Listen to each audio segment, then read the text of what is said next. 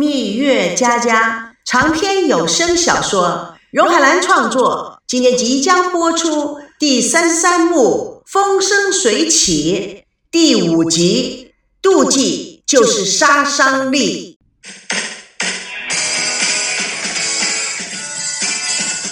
赵腾龙与孙振推门进入，看到何木心与赵念祖相谈甚欢，他们各怀心思的站在一边听着。吴梦玲一看到他们，立刻喜上眉梢，搔首弄姿的热情的迎了上去。赵腾龙做个手势，要他不要惊动大家。吴梦玲无可奈何，撅着嘴，故作委屈状。赵念祖心中非常的高兴，他笑呵呵的说：“还是阿新的孩子啊。”会分析事理，使了一招背水一战呐，说的是头头是道。这个小家伙真是个人才呀！赵伯伯，您说的太对了，赵熙呀是非常优秀的。赵念祖志得意满，哈哈哈！现在真的是英雄出少年了。更高兴的是啊，英雄出自家呀！哈哈我看何小姐，你呀也是个巾帼英雄啊！赵伯伯，您过奖了，我只是个普通人。赵伯伯，那我呢？赵念祖看了吴梦玲一眼，并没有回答。赵腾龙怕吴梦玲难堪，立刻说：“梦玲、木星，你们什么时候来的？我们与孙哥哥一起开车来的。”赵腾龙眼神有些变化，他看了一下何木心，这一路开来累不累啊？吴梦玲眼睛转了转，哦，哪是一直开过来的？我们在餐厅里面还停留了很久呢。他瞟了一下孙正，故意做出非常难为情的表情，小声的说：“他们啊，一直都背着我说悄悄话，啊，还把我赶到洗手间去，不让我听呢。”何梦欣知道吴梦玲的意图。梦玲，你到底打算说什么？阿星啊，你别生气嘛，我只是实话实说啊。赵念祖、赵腾龙都用奇怪的眼光看着吴梦玲。赵腾龙还带着深意看了一眼孙振，只见孙振的脸上透出一阵复杂的表情。他又看了看何木星，何木星温柔的站了起来，礼貌的说：“赵伯伯。”太晚了，我先回酒店了。哈，好好，明天不要忘了过来吃午饭呐。何木心有意的看了赵腾龙一眼。啊，好的，明天见。他径直的走出了大院，眼前出现赵腾龙受伤的眼神。他深深的叹口气，对吴梦玲的所作所为，再不生气也是非常生气的。吴梦玲一不做二不休。神秘的将赵腾龙拉在一边，孙正看了看大家，就悄悄地溜了出去。吴梦玲由包里拿出几张照片给赵腾龙看，照片上显示孙正和何木星旅行时在一起拍的一组抓拍照。赵腾龙看完，脸色微变。赵念祖好奇：“什么事那么神秘？我也看看。”爸，没事。他对吴梦玲说。你把照片收起来，梦玲，拿过来给赵伯伯看看。吴梦玲故作委屈状，看了一眼赵腾龙，爸，其实没什么，是他们去大陆拍照的观光相片，有什么不可以看的吗？吴梦玲看赵腾龙，故意做出不情愿的，将照片拿了给赵念祖。赵念祖接过一看，眉头立刻皱了起来。他用锋利的眼神看着吴梦玲：“你怎么会有这些照片？”吴梦玲在他的眼神下有点萎缩。他们两个人一块去旅游啊，啊，让我帮他们拍照片留念呐。你拍的照片，那你也去了？嗯嗯嗯呃，是啊，呃，我们刚刚从大陆回来。赵腾龙似乎并不了解父亲的含义。他以平静的口气说：“爸，这么晚打扰您，是因为我要回台北向您辞行，周末再来看您好吗？”赵念祖注视着赵腾龙：“你不是说明天才走的吗？”赵腾龙有些不自在。呃，刚刚接了个电话。他转头想了想，哎，爸，您不是要回北京吗？我去安排一下。赵念祖心里有数，但是还希望他能够将他心中所想说出来。可是他也知道儿子的个性与他们俩之间的距离，他继续努力着。哎，公司啊，安排人就行了。赵腾龙很果断，爸，我不放心，反正我过两天就回来看你。赵念祖知道儿子的心思，无可奈何地说：“啊，好吧。”吴梦玲立刻娇滴滴地说：“啊，那我也要回台北了。”赵念祖不满意的点破他：“你刚才不是说要待到周末吗？”吴梦玲尴尬的笑着。赵念祖收回他严厉的眼光，转而对赵腾龙说：“龙儿，有时候看得到的。”不见得是真的，听到的自己要理智分析，凡事啊自己要想清楚。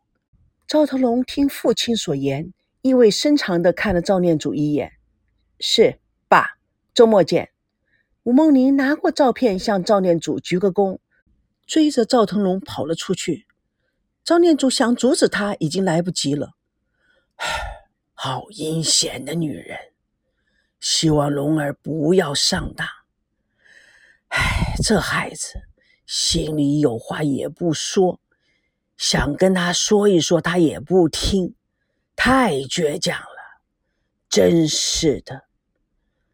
唉，何小姐这孩子可真好，这么好的孩子去哪里找？唉，下次龙儿来，不管他愿意不愿意。我一定要好好的跟他说一说。赵腾龙知道吴梦玲在后面追着他，他更加快了脚步往前走。吴梦玲紧追不舍，赵腾龙突然停步：“还有事吗？”“呃，没没没有啊，赵哥，你生我气了？”“没事，我叫赵维康送你回酒店。”“我我知道你喜欢何木心。”所以，我宁可顶着出卖朋友的罪名，也要实话实说。你看到了吧？你平时看到的何木心都是装出来的，她才不是什么正经的女人呢。背后不知道跟多少男人在鬼混，真是又要做娼妓，又要立牌坊。赵腾龙一脸严峻，大声的阻止他：“吴小姐，如果你是木星的朋友，就不应该这么说他。”赵哥，你你这样对我说话，我好伤心啊！我跟你的，我我跟你说的都是实话，换了别人，我才不说呢。像你这么优秀的男人，怎么就看不透他这种装的高贵、装的与众不同的女人呢？我都是为了你好才出卖朋友的，你出卖的不只是朋友，还包括你自己的良心，赵哥。赵腾龙严厉的制止他：“好了，你别说了，赵哥，你怎么还执迷不悟啊？刚才木星匆匆的离开，就是要跟孙振去见面的。他是成年人，又没有结婚，他有行动自主权，无可厚非。你想想看，孙振可是有夫之妇哦，这样的人他都去勾引他，我都觉得他实在是太过分了。要不？”我打个电话来证实一下，不用了，我还有事。吴梦玲仿佛没听见，拨通了何木星的手机，并按免提。手机里传出：“您拨打的用户已经关机。”哈，你是不出我所料，这下子你该相信我了吧？如果你还不信我，哎，我现在啊就陪你一起过去找他们。”赵腾龙冷冷地说：“不用了。”赵哥，你不送我回酒店啊？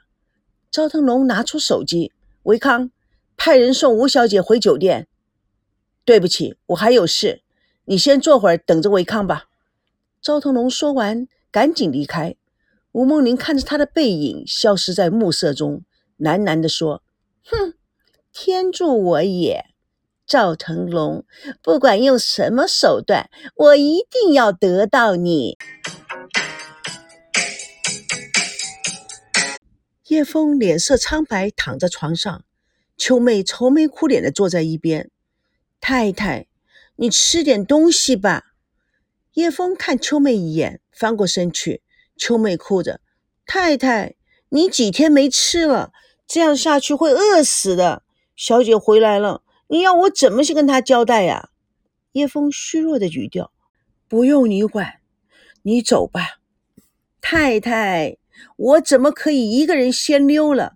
您啊，还是吃点东西吧。你要是饿出了什么好歹的话，我会因为活活的把你饿死，被警察抓起来的。叶枫又好笑又好气，气若游丝的说：“你，我，我不想活了。”他欺人太甚，秋妹呀，苦死我了！叶枫说完，又伤心的呜咽起来。太太，你可不能哭啊！你这两天没喝什么水，一哭又浪费身体里的水分。这时候门铃响了，秋妹跳起来去开门。叶枫赶紧交代：“秋妹，不管是什么人，告诉他们我不在。”秋妹开了门，王瑶。赵刚急入，秋妹一见他们，泣不成声。赵刚着急的问：“怎么了？”他知道赵董事长跟两个女人去了台湾，不吃不喝的快三天了。哎，那你怎么不早点打电话给我们？我我想你们一定很讨厌他，所以不敢打。王瑶摇摇头：“你这个孩子，先进去看看。”王瑶见叶枫。已经半昏迷状态，大声的叫着：“赵刚，赵刚，快进来！”赵康急入，看了叶枫后，哎，秋妹，快快快，快打幺二零叫救护车！哎，这个宝贝。孙正表情喜悦的打电话给赵腾龙：“赵兄，手中的工作先放一下，出来透透气吧。明天我就要回北京了。”想请你过来吃一顿便饭，不知赏脸不赏脸啊？电话里传来赵腾龙冷冰冰的话语：“是孙董事长啊，我正准备回台北，不好意思，晚点我们再联系吧。”孙振一头雾水，也只好用礼貌的声音说：“嗯，那好，我就不打扰了，晚点再联系。”赵腾龙依然冷冰冰的：“好的，再见。”孙振不解的看着孙娜。你的偶像情绪变化未免也太大了吧？他喃喃自语：“这还挂上偶像级，情绪变化也太过分了。”哼，简直就是个神经病。赵腾龙脸露不悦的挂了手机，并用力关机。这时候座机响了起来，赵腾龙犹豫了一会儿，接起：“喂，哦，你说何部长要跟我在上海见？嗯。”啊，这样好了，大陆最近我没时间去，我邀请他到台湾来。啊，OK，好的，好的，就这样。蜜月佳佳纯属虚构，如有雷同，全是巧合。各位听友，下次空中见证第三十四幕，再见台北。主播荣海兰，请大家告诉大家，谢谢。